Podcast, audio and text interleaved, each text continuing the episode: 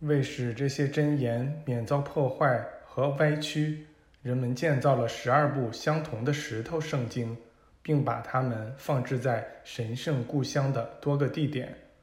后来，为了把它们聚集起来，以使其理念永存，人们建起了大金字塔。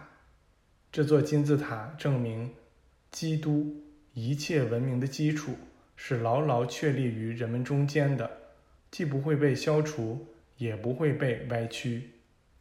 这座金字塔注定要永久存在下去，不只是作为高举起光的灯塔，也是作为这光的反射器。不仅如此，它还印证了那条经常被人念诵的圣训。如果人们失去了光，就让他们转向内在吧。你们将于内在听到所有这些箴言，光将从这些真言里重生。这光将会从你们自身，从你们这些失去光的流浪的迷途之羊那里放射出来。任何流浪着的、没有光、没有生命的人。都是一只从群体中走失的羊，羊群一直就在那儿，人可以看到那个群体，并返回到那儿去。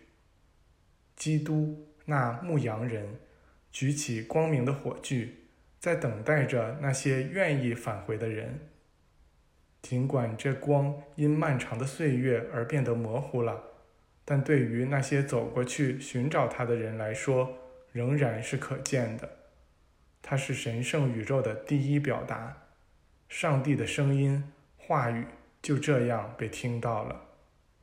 这就是光，要有光。这些神圣的震动被投射出去，带来了神圣的生命。这生命从未与上帝分离。大金字塔证明了这一点，它牢牢地建基于大地上。向天空抬起它没有冠冕的头。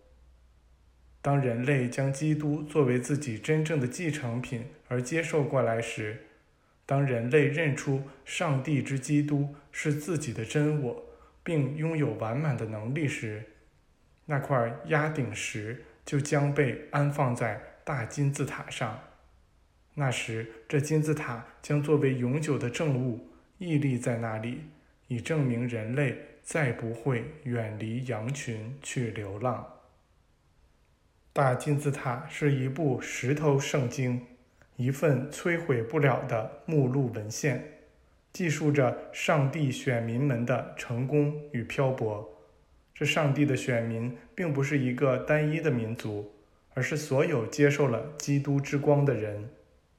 这光不允许这些人以低于基督的方式。去为人处事，除非人类走入歧途，遗忘和遮住了这真正的光，否则大金字塔会证明，从人们内在之中应当出现这样一位存有，他下定决心要体现出基督，并高举明亮的火炬以做出榜样，就像基督会做的那样。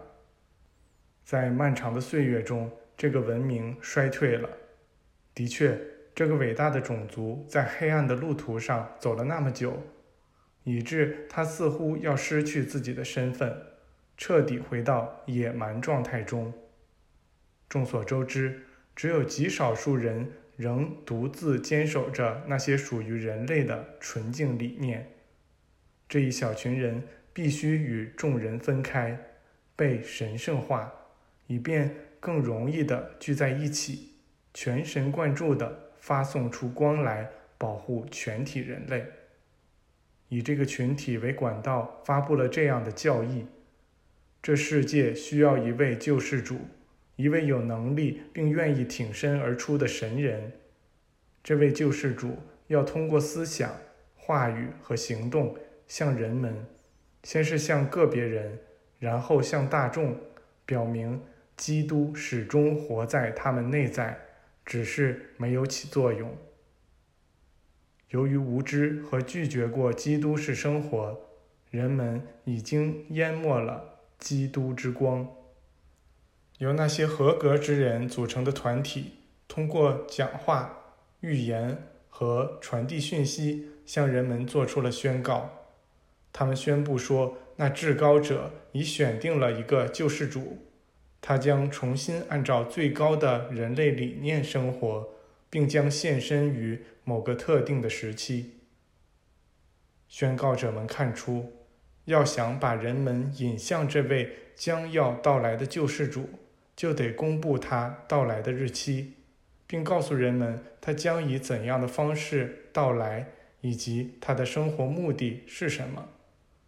甚至还得准确预言他出生的年月日，以及他被钉上十字架的确切日期。